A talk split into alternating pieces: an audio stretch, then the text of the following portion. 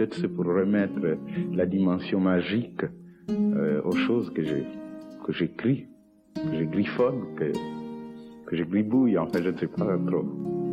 Pour écrire un roman, je pense qu'il faut qu'on soit un peu hanté par les personnages. Ça veut dire que on n'arrive pas à les lâcher, on a besoin de, de continuer à être en leur compagnie, de continuer à les décrire, de continuer à les faire parler à travers nous.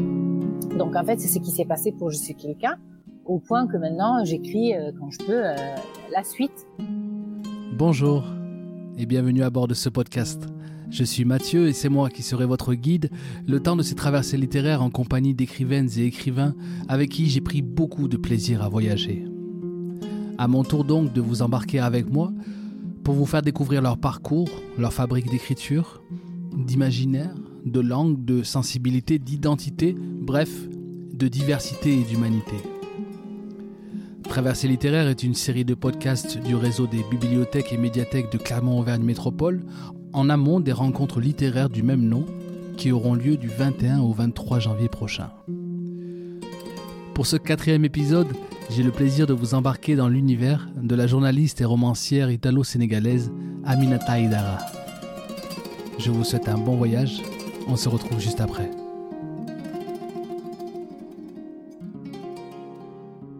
Bonjour Aminata. Bonjour Mathieu. Nangadef. Magnifique. Bon, merci beaucoup d'accepter cette conversation. Euh, Aminata, je suis quelqu'un qui s'apprête à entreprendre une peut-être longue traversée littéraire avec vous. Mais comme je suis quelqu'un de méfiant aussi, j'aimerais en savoir un peu plus sur vous avant d'entamer ce voyage. Alors est-ce que vous pouvez me dire déjà comment vous aimez vous présenter? Eh bien, je me présente euh, comme euh, une écrivaine euh, qui est aussi journaliste et, et qui voilà et qui, qui a beaucoup de créativité, d'imagination et, et c'est ma façon de me présenter. Donc c'est plutôt sur ce que sur ce que je fais, voilà. Est-ce qu'aujourd'hui, écrivaine, c'est votre, euh, c'est votre euh, métier?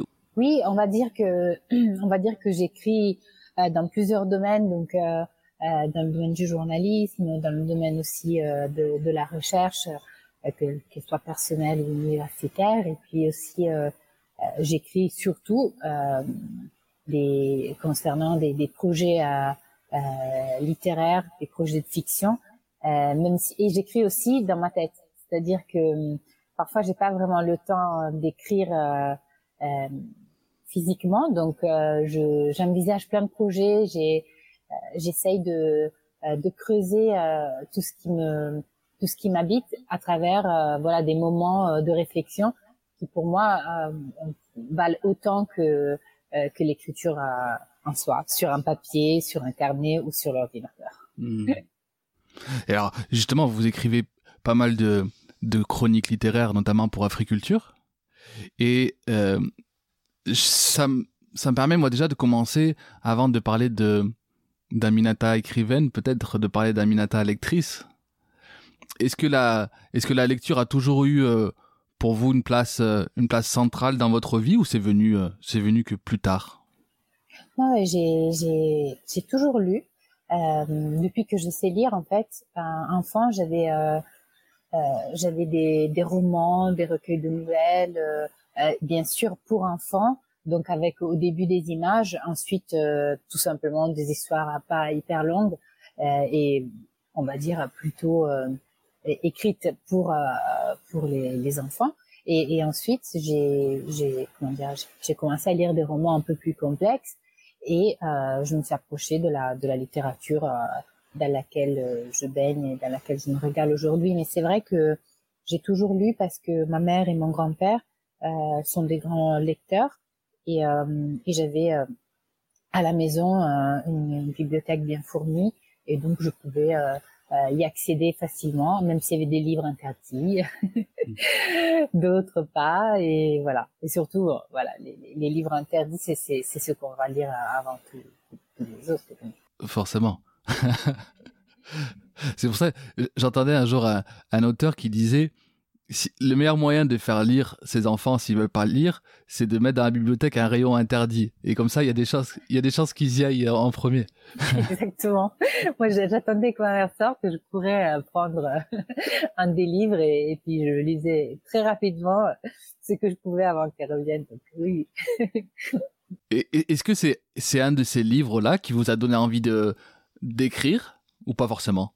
Absolument. D'ailleurs, c'est euh, l'épigraphe de mon roman en témoigne. C'est L'amant de Marguerite Duras. Ça faisait partie de ces livres qu'il fallait pas lire parce que bon, j'avais moins moins de je sais plus, j'avais 12, 13 ans, 14 ans. Ah Et donc voilà, j'ai je pouvais pas trop et c'est c'est un des premiers livres que j'ai lu avec beaucoup d'émotion voilà et, et, et, la phrase que, que vous mettez cette, cette épigramme là c'est est-ce que euh, est-ce qu'à ce moment-là même à, à 12 13 ans vous l'aviez déjà marqué sur un carnet ou ou quoi ou pas forcément?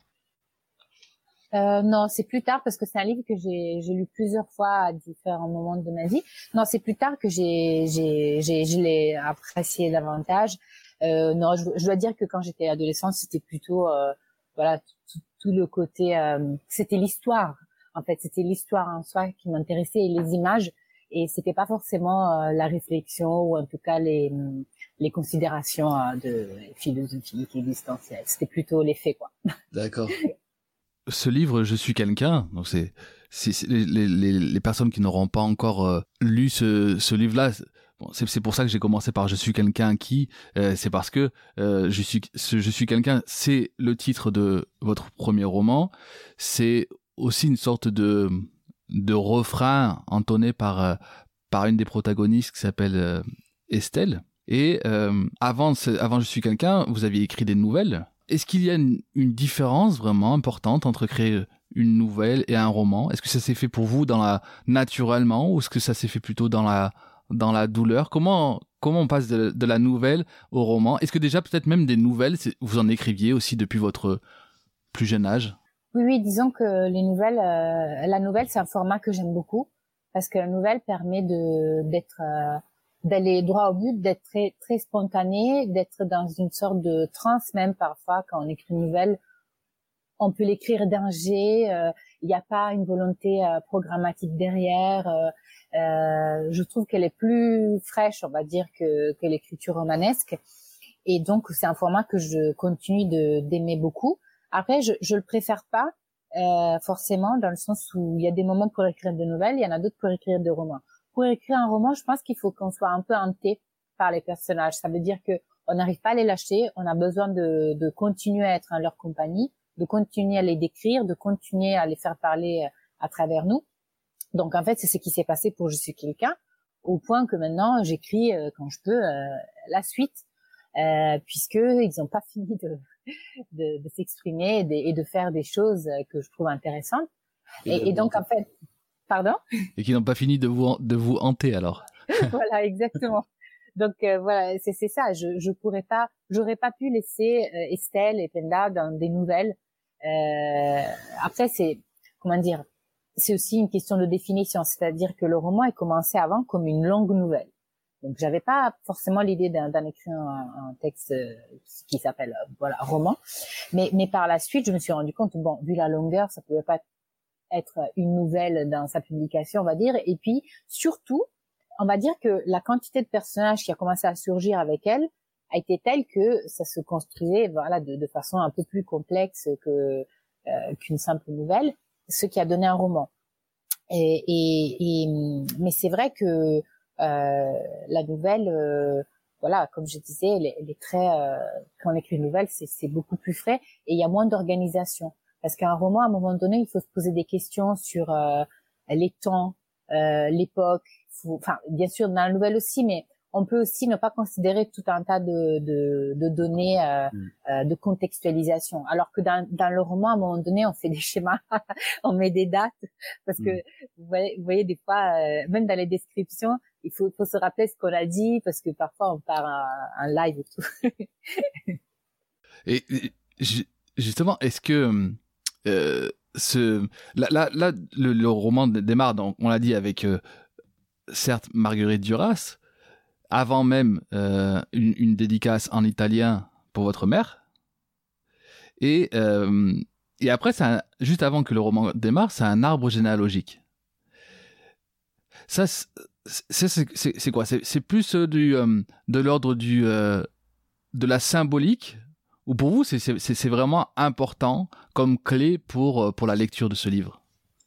Non, c'était pas pas important. C'est-à-dire que euh, je savais très bien que les personnes allaient se retrouver quand même, hein, même sans mon arbre généalogique, puisqu'en plus, plein de personnages ne sont pratiquement pas actifs, ou en tout cas, ils sont juste vraiment en marge.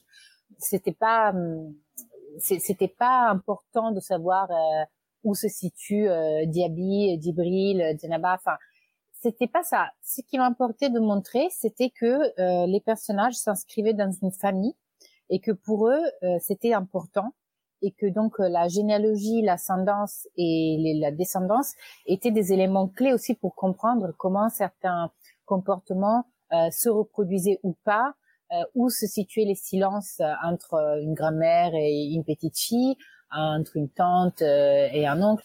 Ouais, mais justement, je me suis demandé si, c'était presque euh, une manière aussi de raconter l'histoire en euh, de manière très très condensée, très visuelle, une sorte de, de, de cet arbre généalogique, c'est presque un, un, tableau finalement de, de ce que aussi de, de, ce que vous voulez, de ce dont vous voulez parler dans dans, dans ce roman. Oui, oui, oui, oui, c'était ça. C'était montrer que c'était l'histoire d'une famille et, et que et qu'il y avait des, des répétitions, des volontés de euh, de transmission aussi dans, le fait de que certains prénoms sont donnés. Voilà, c'était ça, exactement. Mm. Dans ce, dans ce roman, vous euh, donc là, là vous l'avez évoqué, vous essayez de donner un, un large panorama, panorama à travers à travers les prénoms. On, on revient souvent à enfin Penda et idolâtre euh, Franz Fanon. Euh, on a on a des passages sur l'île de Gorée. Il y a la vie dans dans les squats dans des squats artistiques, enfin dans des squats. Est-ce que avant le roman ou pendant, vous avez une une vous vous rentrez dans, l'exploration d'une phase de documentation assez intense ou, ou tout ça est, finalement euh, le fruit de de, de souvenirs que vous laissez rejaillir comme ça? Non, c'est euh, en fait c'est le fruit de, de, certaines expériences que j'avais vécues dans ma vie et de certaines lectures que j'avais que j'avais faites. Donc en fait c'est Euh, il y avait peut-être un, un, comment dire, un, trou plein d'émotions ou de connaissances ou de choses qu'il fallait sortir. C'est pour ça aussi que le roman est dense. Mais c'est vrai que non, non, c'était hum, la plupart des expériences que je décris euh, sont euh, du vécu à différents moments de ma vie et à différents aussi, enfin et pas que de mon vécu, c'est aussi le vécu d'autres personnes. Euh, donc c'est pas un roman autobiographique, c'est un mélange de plein de choses et de plein de d'époques enfin d'époque, de, de, de notre temps, on va dire. Mais euh, mais c'est vrai que alors la documentation, euh, la seule fois où vraiment je me suis un peu documentée, c'était par rapport à l'histoire des Harkis, des fils de Harkis en Algérie, puisque ça m'intéressait de donner, euh, voilà, pour le personnage d'Eric, mm. je me suis un peu documentée, donc je suis, j'ai lu plusieurs euh, plusieurs essais sociologiques et surtout j'ai lu des témoignages, donc euh, c'était voilà des des interviews de, de de Harki et donc ce, ce que j'ai pu euh, montrer c'était aussi un condensé ou en tout cas ce que j'avais retenu d'intéressant des, mmh. différents témoignages. Ça je me suis documenté après bien sûr pour pour Franz Fanon déjà je le je l'avais étudié euh, euh, pour euh, mon master euh, en anthropologie culturelle avec mon professeur italien qui est un grand spécialiste de Franz Fanon. Il s'appelle Roberto Beneduce. il a fondé même un centre de euh, d'aide euh, et un centre voilà qui s'occupe des, des, maladies euh, mentales, mais qui, qui, qui, qui, sont traitées à travers justement la médecine occidentale et pas que. Euh, et justement pour adhérer à l'univers symbolique des personnes affectées. Et, et, en fait, voilà, c'est, ça m'intéressait beaucoup de creuser encore plus la biographie de François Hollande, parce que c'est vrai que je l'ai connu enfin, avant pour ce, ses écrits, ses essais, et un, psychi- psychiatrie, mais aussi euh, politique.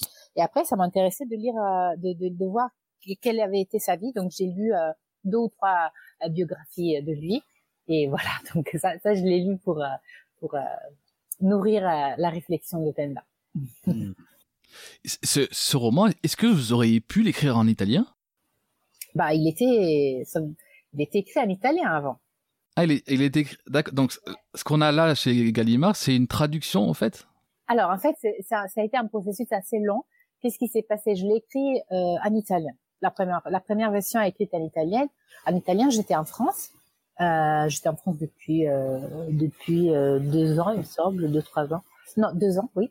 Et hum, donc je l'ai écrit en italien. C'est pour ça que le, le, roman est situé en 2013. Ça faisait deux ans que j'étais que j'étais en en France. Je l'ai écrit en italien. Après, euh, j'ai eu la proposition, voilà, de, de on m'a dit, est-ce que tu, tu aurais un, un, roman à nous proposer, euh, la collection Continent Noir, euh, dirigée par euh, Jean-Noël Schifano. Ils m'ont demandé si j'avais une proposition, puisque euh, mon éditeur justement avait lu les autres écrits que j'avais fait avant, que j'avais écrit avant en italien. Il m'a demandé si j'avais des productions en français aussi. J'ai dit non, que j'avais un roman en italien. Donc il m'a demandé de, de lui faire lire un ou deux chapitres en français. J'ai commencé la traduction et il m'a il m'a poussé à le traduire. Euh, il m'a dit bah je pense que ce roman euh, est bien, donc essaye de le, de le traduire tout, on verra après. Donc euh, j'ai passé l'été 2016 à, à le traduire. donc voilà, c'était un long long processus. Je me souviens, je disais chaque jour euh, toute page, etc. Il faut absolument que que je fasse au moins ces pages. Et, et après, dans, pendant entre 2016 et 2017, je l'ai réadapté. C'est-à-dire que j'ai rajouté une centaine de pages écrites directement en français. Euh, et donc, je l'ai intégré, je l'ai beaucoup changé. Euh, donc, la version qui existe aujourd'hui, euh, enfin, si, si, si on me demanderait de, de, de, de, proposer mon roman italien, il faudrait que je le retraduise à nouveau. Parce que ce n'est plus, ouais, ce n'est plus vraiment la version que j'avais. Euh, et, et, tout ça a été possible aussi euh, grâce à, à l'aide euh, d'un frère de littérature que je nomme à la fin, euh, Olivier Gbezera, qui m'a vraiment beaucoup aidé parce qu'il est italophone et francophone dans ma traduction. En fait, il a, il a vraiment, euh, m'a vraiment aidé à, à le traduire comme, comme il fallait. Voilà. Hmm. parce que c'est vrai que c'est pas évident de, de se, se auto-traduire. Et eh oui. Au final, on retranscrit les choses. Mais du coup, vous, mais est-ce que aussi, vous, est-ce que vous pourriez laisser la traduction italienne à quelqu'un d'autre? S'il fallait le, s'il fallait qu'il sorte en Italie euh, demain, si on vous le propose, vous laisseriez la traduction à, un autre ou, euh, ou, ou alors vous préfériez vous vous, vous en charger vous-même? Bah évidemment, je, je préférais m'en charger moi-même parce que j'ai déjà écrit euh, de, de, de, la fiction en italien et puis aussi oui parce que je sais que je, je saurais le traduire et dire ce que je veux dire en italien. Mais je sais aussi qu'il y a des dynamiques euh, qui, qui, échappent à la volonté de, de l'écrivain et qu'à un moment donné, peut-être, il faudrait que je j'abandonne euh, cette volonté de contrôle de mon roman et que je mmh. laisse qu'il soit qu'il soit même traduit par une autre personne en ayant une supervision de, la, chose, effectivement. Dans la traduction, c'est que j'ai beaucoup aimé, c'est que j'ai euh, réfléchi davantage au sens des phrases, au sens des mots. J'ai beaucoup coupé, j'ai euh, ajouté des, choses qui étaient très utiles parce que, comme j'ai déjà dit, quand on parle, quand on écrit dans sa propre langue, je trouve qu'on est beaucoup plus euh, gentil, on est beaucoup plus comment dire, avec soi-même, on se permet de faire des répétitions. On n'a pas les mêmes, le même regard euh, euh, analytique qu'on peut avoir quand on traduit le roman. Et on se dit non mais ça je l'ai déjà dit ou ça c'est redondant. J'ai beaucoup fait ça. Je, je, me suis vraiment rendu compte euh, d'erreurs que j'avais fait en italien alors que J'étais très euh, libre quand j'écris en italien sur certaines choses. Oui. Ça veut dire que si, si vous embarquez dans une traduction italienne, vous prenez le risque de euh, d'augmenter encore de 100 pages le roman du coup. non, je pense pas. Non, parce que parce que maintenant en français c'est exactement ce que je voulais. Ouais. C'est donc je vais simplement le traduire. Oui. d'accord, d'accord. Et que je me suis demandé tout tout le long de la lecture le quel sens avait pour vous? Parce que je me dis que c'est pas anecdotique le sens des majuscules que vous mettez. Alors en fait, c'est euh, ça vient de, de mon amour euh, pour euh, la poésie d'Emily Dickinson. Euh, et, et, voilà, j'ai je la lu, je la lis pardon, depuis que je suis vraiment gamine, quoi. Je devais avoir, ouais, la première fois que je l'ai lu, j'avais 13 ans, en fait. Et, et j'ai, je trouve que la symbolique qu'elle donne à certains mots, le, choix qu'elle fait de, de majuscules, m'a toujours donné des sensations, m'a toujours fait réfléchir davantage à ce mot-là. Et, et, je pense que le côté euh, aussi oral de l'écriture de euh, d'Estelle, de, ses délires, m'a m'a donné vraiment euh, envie de, de, faire la même chose, de, de, de, donner une importance particulière à certains mots mm. qui étaient plus qui devaient être plus relevants que d'autres. Ouais. Est-ce que est-ce que le, finalement le alors ça ça un roman où finalement ce qui peut être un peu déroutant c'est que euh, que ça soit dans la quatrième de couverture ou dès le début de, du livre, euh, on est finalement euh, happé par une sorte d'intrigue qui serait la disparition d'un enfant. Enfin, on voit une. C'est pas c'est pas vraiment une dispute entre Estelle et son père Victor, mais on sent bien qu'il y a un sujet là qui qui il y a une blessure qui est profonde. Mais finalement, c'est comme si sa disparition n'était qu'un prétexte pour rentrer. C'est une sorte de, vous offrez presque une une spéléologie euh, dans la psychologie, dans les profondeurs euh, de de vos de vos personnages. Estelle bien sûr, euh, sa maman Penda, mais aussi Mansour. Finalement, on, on finalement vous nous vous nous livrez comme ça. J'ai lu quelque part que vous disiez que c'était un peu votre alter ego. Alors je sais pas alter ego est-ce que c'est en poésie Dans quel sens vous donnez cet alter ego Mais voilà, par rapport à, à, à ça, qu'est-ce que vous, qu'est-ce que vous en pensez de, de ma lecture de oh Non, non, elle est, elle est tout à fait correcte. Elle est tout à fait, euh, en tout cas, de toute façon, euh, moi, une fois que j'ai écrit le roman, j'ai accepté que toutes les lectures euh, soient possibles, soient faites et soient valides dans le sens où le roman est tellement, enfin, il est fait pour être transfiguré, pour être euh, habité, pour être interprété par différents points de vue. Donc euh, moi, je, j'entends tout ce que tout ce qui est dit.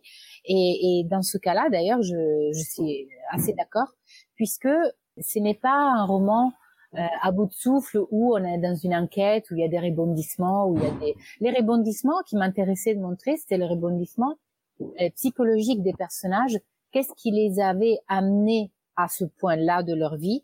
Au point que cette révélation euh, désagrège euh, l'unité euh, fragile d'Estelle.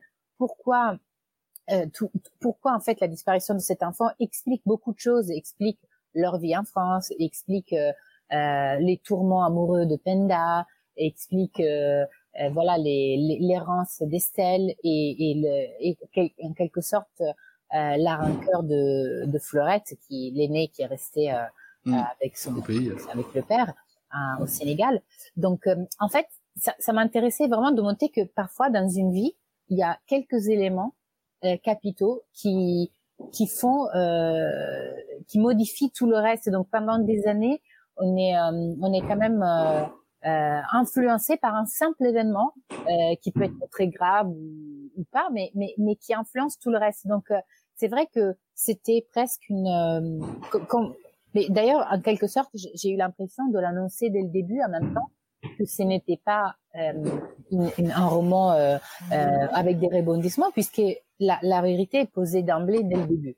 Dès, dès le début, c'est annoncé qu'il y a eu cet enfant qui est disparu. C'est pas quelque chose qu'on découvre plus tard. Mm. Donc, en fait, ce qu'il a fallu faire, c'était euh, remonter dans le temps et comprendre euh, toutes les vérités que les personnes, quelque sorte, avaient en elles, mais qui avaient du mal à faire ressurgir parce que euh, je pense, après je me suis rendu compte en, écrivant, que c'est ça qui, c'est ça qui est très intéressant et c'est ça que je suis en train aussi d'explorer euh, dans, dans la suite, c'est que au final on a beaucoup de, de connaissances des choses en nous, euh, on a beaucoup de, de vérité en quelque sorte qu'on qu'on cache et que et que et que suffit juste que qu'une circonstance puisse les faire ressortir pour enfin euh, dire ah je sais ça mais au final il y a plein de choses qu'on sait déjà c'est juste qu'on s'accorde pas le droit de de les de les énoncer de les prononcer et que une fois que la la parole est dite eh, eh bien elle commence réellement à, exister vous voyez donc euh, moi je moi je pense euh, que c'est ça qui m'a travaillé dans l'écriture du roman plus que l'idée de de, de, de, voilà de happer le lecteur dans un parcours à bout de souffle. c'est un polar. J'ai entendu quelques fois que finalement, il y avait plus de plus de la vie de l'auteur dans une euh, fiction que dans une autobiographie. Parce que finalement, dans une autobiographie, euh, bon, c'est comme se, se, prêter à ce, se prêter à ce, à cet exercice de vraiment aller au fond de soi-même et de livrer ça dans un livre qui, qui va arriver dans, dans les mains du monde comme ça, c'est quand même assez, euh, assez compliqué. Mais alors que dans une fiction, euh, on peut faire comme vous le dites finalement. Finalement, tous les personnages sont une part de vous-même. J'avais posé la question à, à Emily Boom, justement, si des personnages pouvaient être créés ex nihilo ou s'ils étaient forcément une part de nous-mêmes. On, on, peut, on peut, on peut s'imaginer que c'est quand même une part de, une part de l'auteur. Mais est-ce que du coup, c'est, c'est, est-ce que c'est douloureux pour un auteur? Parce que finalement, vous, vous allez, ça veut, ça, ça veut dire que vous allez aussi loin vous-même que vos personnages dans, dans cette spéléologie dont, dont je parlais. Oui. Euh, alors, euh, disons que, euh, alors, un écrivain, je, je trouve pas que c'était c'était douloureux parce que, comme vous avez dit, effectivement, dans dans la fiction, parfois les, les auteurs mettent plus de leur vie que dans une autobiographie. Mais à mon avis, tout simplement parce que dans une fiction et dans plusieurs fictions, si l'auteur écrit plusieurs romans, on montre aussi notre façon euh, de voir les autres. C'est-à-dire que comme on ne parle pas que de soi, mais on parle aussi de son entourage et de plein de, euh, de personnes qui ont traversé euh, pendant des longues périodes ou des brèves périodes de notre vie, c'est vrai que euh, c'est plus complet comme, comme, euh, comme tableau panoramique de ce qu'on pourrait écrire dans une autobiographie. Je lisais l'autre jour une interview à Toni Morrison qui, qui disait qu'elle n'a jamais, jamais été intéressée à parler de, de sa vie à elle, qu'elle n'a jamais voulu écrire d'autobiographie parce que sa vie n'était absolument pas intéressante, etc., etc. Et peut-être que peut-être que quelque part, ce qu'elle dit euh, reflète aussi son refus justement d'une autobiographie qui serait réductrice parce que sa vie à elle, elle n'est pas intéressante dans ce que les gens considèrent une biographie. J'ai mm. fait ça à tel âge, j'ai étudié ça. Mm. Mais au final, tous ces romans, c'est son, c'est son autobiographie parce que mm. bien sûr elle n'a pas vécu aux époques qu'elle, euh, qu'elle, dans lesquelles elle, euh, elle situe ses romans, mais ça, ça montre ses intérêts, ses recherches, euh, ses, ses urgences. Donc c'est vrai, ce que vous dites, je suis complètement d'accord. Après, moi je trouve que le côté douloureux euh, est le tout, le tout début quand on publie le roman. Euh, et on se rend compte, on se rend compte que qu'il est publié, qu'il est dans les mains de plein de gens, que justement il peut être interprété de mille façons différentes. Donc c'est vrai que les premiers mois sont un peu durs euh, pour un primo-romancier, euh, puisqu'il se rend pas compte. Euh, enfin moi, en tout cas, je, je, je pensais pas que ça allait être euh, si personnel aussi les questions que j'allais recevoir. Enfin, je j'avais pas ah prévu. J'avais pas prévu. Et pourtant, je baigne dans la littérature et dans les interviews d'écrivains depuis longtemps, mais voilà, j'avais pas forcément imaginé que ce qui m'attendait. Et donc c'était c'était dur de se séparer de l'objet roman en tant que euh, création, euh, prolongement de, de soi-même. Euh, ce n'était pas un enfant qu'on qu'on était en train de porter, c'était désormais un enfant qui, qui, qui voyageait dans le monde ou qu'en tout cas était dans la société et il avait sa vie. Quoi. Donc et maintenant, je veux dire, après les premiers mois, on fait lâcher prise et, et ça se passe très bien. Mais c'est ça le, la transition en fait.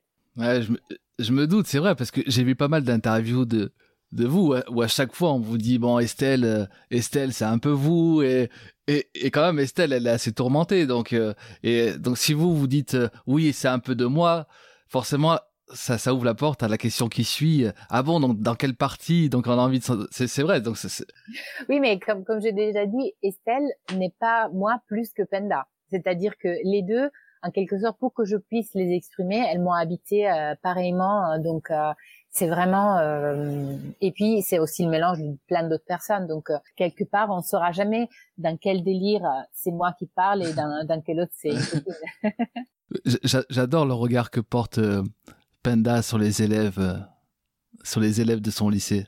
Je trouve trop touchant. Parce que parce que c'est souvent quand même des gamins que tu as envie de quand même plutôt de, gifler que, que d'être tendre quoi. Et elle a cette tendresse et, qui n'est pas naïve en plus. C'est pas une tendresse naïve je trouve. Elle est c'est vraiment un personnage fort. Mais comment vous je reste encore sur le style mais quel est euh, pourquoi, pourquoi ce besoin pour vous d'être, de mettre au milieu d'un récit avec du jeu, des messages vocaux? Ça, c'est la cousine. pareil, j'ai trop envie de, de, de, rencontrer cette cousine. C'est Jalika, hein? Ouais. Jalika, la cousine qui laisse des messages. Pareil, elle n'est pas dans le jugement. Elle sait que sa, elle sait que sa cousine ne répondra jamais, mais elle, elle garde toujours la même pêche dans les messages vocaux qu'elle laisse. Il y a Mansour qui, qui lui écrit des mails où lui, là, cette fois-ci, c'est pas comme Jalika. Lui, il lui demande de ne pas répondre. Euh, Panda, elle, c'est son, son journal, peut-être son journal intime. En tout cas, c'est, c'est, c'est pareil. C'est. Et puis, il y a ces, euh, euh, il y a Cindy, la lettre qu'elle écrit à, à Steve. Euh, Panda aussi écrit à Eric. Euh, donc, euh, on a aussi donc ce style épistolaire à l'intérieur du, du roman. c'est quoi le, le, le besoin? Est-ce que c'est stylistique? Est-ce que c'est tout simplement vous, vous avez besoin de vous faire plaisir et c'est un style que, que, vous, que vous aimez en tant qu'écrivaine ou que lectrice? Voilà, je voulais savoir un petit peu le, quel était le besoin que vous avez ressenti dans, à manier ces, différents genres? Oui, eh bien, euh, c'est vrai que ça, ça, faisait pas partie d'une volonté euh, euh, précise. Ça s'est fait comme ça, c'est-à-dire que j'ai su dès le début que Penda, ça ne pouvait qu'être un, journal intime, puisqu'elle avait besoin de creuser un aile, de réfléchir, d'avoir une, une prose qui la fasse remonter dans le temps. Et, et, je savais qu'Estelle, ça, ça, ça allait pas être dans l'écriture, ça, ça allait être dans voilà, dans ce que j'ai appelé après les délires, mais que c'était simplement des pensées, euh, des, des moments de d'émotions fortes qu'il fallait en quelque sorte capturer. J'ai pas voulu forcément euh, écrire un roman épistolaire ou polyphonique quand, quand j'ai vu qu'ils l'ont appelé, parce que euh, je je me suis laissée emporter en fait par ce que je, je sentais, et c'était comme ça que ça devait être. Et je savais que que euh, voilà que pour les lettres de, de Mansour euh, j'allais avoir besoin d'une euh, euh, qui s'exprime comme dans, dans une comme comme vis-à-vis d'un exutoire qui ne répond pas, qui lui laisse juste la possibilité de dire tout ce qu'il a besoin de dire.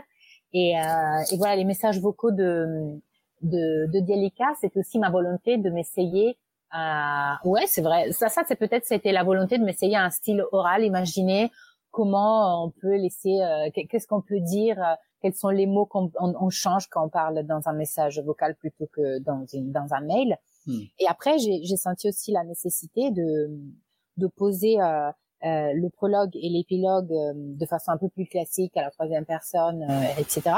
Parce que je voulais dire des choses dans le prologue et l'épilogue que le narrateur ose dire, mais que les personnages n'osent pas dire. Par exemple, je décris le trajet que Penda fait euh, tous les jours euh, sur la ligne 13 pour aller euh, pour aller au travail. Mm.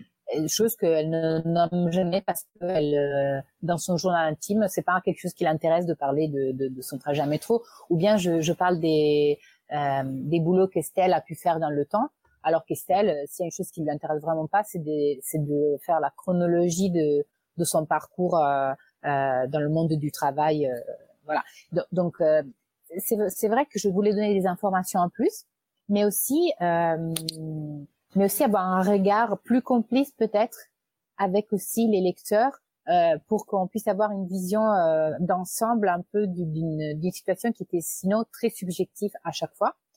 Et la nécessité de, de donner la voix euh, principalement à Estelle et Tenda euh, m'a permis de faire quelque chose que je trouvais très intéressant, c'était de montrer Penda avec les yeux d'Estelle et Estelle avec les yeux de Penda, euh, parce que du, coup cette relation euh, mère-fille montre, montre au lecteur, voilà que qui, qui, peut se situer d'un côté ou de l'autre, mais que de toute façon, euh, si au début on lit Estelle, on pense ah mais Penda qu'est-ce qu'elle est lourde, ou, voilà, euh, et après en lisant en lisant Penda, on se dit bah Estelle n'est pas facile. voilà. Mais, mais d'ailleurs, j'ai pas noté la phrase, mais j'adore comment comment Rosa euh, décrit finalement. C'est vous comme vous êtes. Alors je sais plus comment elle dit ça. C'est là qu'on voit qu'un écrivain a le sens de la formule quand même. C'est quand on veut répéter ce qu'a écrit un écrivain.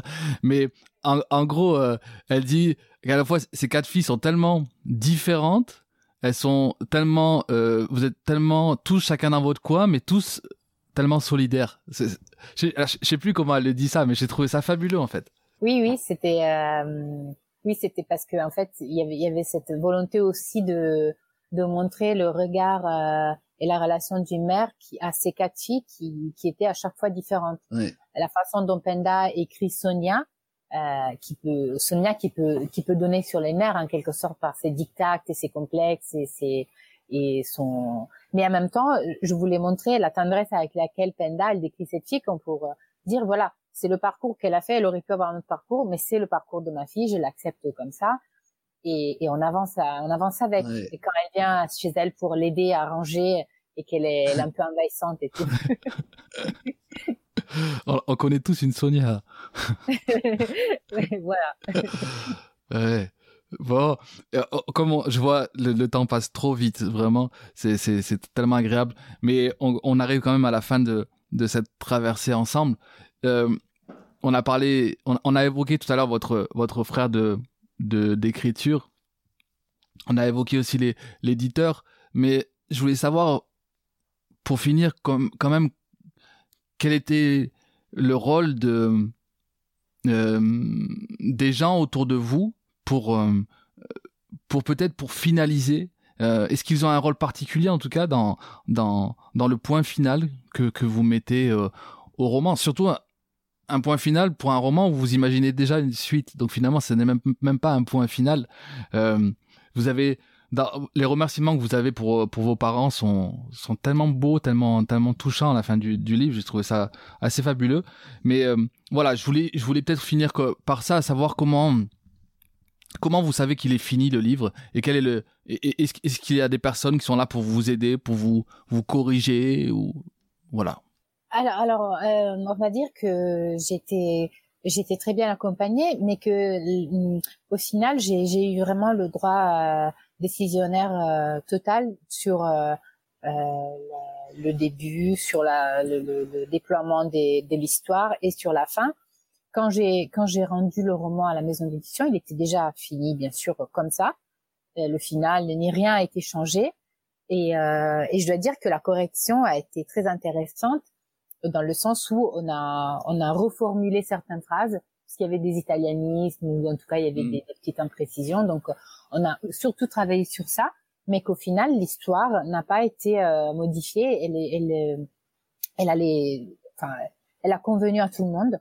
Et heureusement parce que j'aurais pas imaginé un final différent. Pour moi le final devait être un moment de je vais pas le dévoiler mais devait être un moment de de, de soulagement mais en même temps d'ouverture voilà, donc c'est un final un peu ouvert, mais euh, parce que ça, ça, ce que j'aime dans la lecture des romans, en fait, parfois on écrit ce qu'on aimerait lire, et, et c'est que que l'imagination du lecteur euh, puisse continuer après la fermeture du roman. Euh, j'aime qu'un roman accompagne un peu euh, euh, le lecteur après euh, après l'avoir lu, parce que c'est c'est comme ça que on se sent habité par des romans qu'on lit, qu'on lit comme par les romans qu'on écrit. Et ça, ça pour moi, c'est c'est très important. et est-ce est-ce que du coup vos euh, vos parents que vous mentionnez est-ce que eux ils lisent le roman avant après? Comment ça se passe?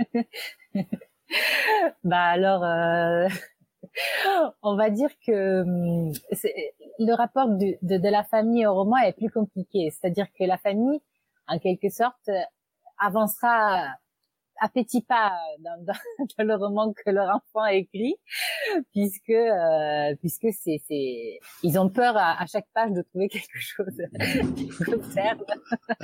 Mais on va dire que leur lecture euh, est importante, touchante, et que euh, et qu'ils attendent aussi la suite euh, avec euh, un tremblant. non, je rigole. mais en, en, en vrai Aminata moi je me suis euh, j'ai jamais franchi le franchi le pas. J'ai- j'aimerais un jour écrire. Mais je me posais cette question. Est-ce qu'à un moment est-ce que un moment ou souvent ou par moment on se censure en disant ouais mais là si si ma mère lit ça ça va lui faire mal parce qu'elle va reconnaître ou si est-ce que est-ce qu'on se censure par rapport à des réactions que pourrait avoir un entourage qui se reconnaît directement dans dans dans, les, dans le livre? Bah, disons que quand quand on écrit, vaut mieux pas, vaut mieux, vaut mieux pas se censurer, s'auto-censurer. Et, euh, et c'est juste au moment de la publication où on décide, à mon avis, s'il y a certaines choses qui sont trop personnelles ou trop, euh, voilà, où la personne pourrait être touchée, et d'autres pas. Mais, mais à mon avis, tant qu'on est dans l'honnêteté, euh, comment dire, euh, euh, et intellectuelle, et on n'a pas de, et on n'a pas de compte à régler à travers mmh. l'écriture, mmh. à mon avis, on peut tout écrire. C'est-à-dire, on ne doit pas utiliser le roman comme euh, comme une arme. Comme un tribunal. Voilà. Ça, ça doit être quelque chose qui, qui déploie mmh. des réalités euh, qui sont par ailleurs résolues ou en tout cas qui, qui, qui n'ont pas besoin de, du roman pour, euh, pour, pour se résoudre. D'accord, donc je vais pouvoir écrire oui, oui, oui. en paix. Absolument. Qu'est-ce qu'on peut vous souhaiter, Aminata, pour, pour la suite? Ce sera ma dernière question. Ben de, de trouver le temps de, d'écrire, de trouver le temps euh, mental et, euh, et, réel, on va dire, pour, pour écrire. Euh, bon, j'ai un petit enfant maintenant de, de 13 mois et, et, je suis très occupée. Donc, quand je disais que j'écris euh, dans ma tête, j'ai plein de projets et de temps en temps, il faudrait que, par exemple, le soir, je trouve l'énergie de d'écrire quand mon bébé s'est couché et alors que des fois je suis très fatiguée. Donc, vous pouvez me souhaiter d'avoir cette énergie. Super, je comprends bien. bon, et eh ben merci infiniment. Grazie mille. Merci, grazie. Et puis, euh, voilà, plein de belles choses pour, pour la suite. Vraiment, on va suivre ça de, de très près. Merci. À bientôt, Aminata. Merci. Au revoir. Au revoir. Merci d'avoir écouté jusqu'au bout cet épisode. N'hésitez pas à le partager, à commenter, laisser une note sur Apple Podcasts, 5 étoiles de préférence, et surtout à lire Aminata Aydara, en passant par votre médiathèque ou votre librairie préférée, peu importe. Et puis, comme je vous l'ai déjà dit dans l'intro, marquez bien sur vos agendas que les rencontres traversées littéraires auront lieu du 21 au 23 janvier prochain en visio. Allez, à très vite pour une prochaine traversée littéraire. On est ensemble.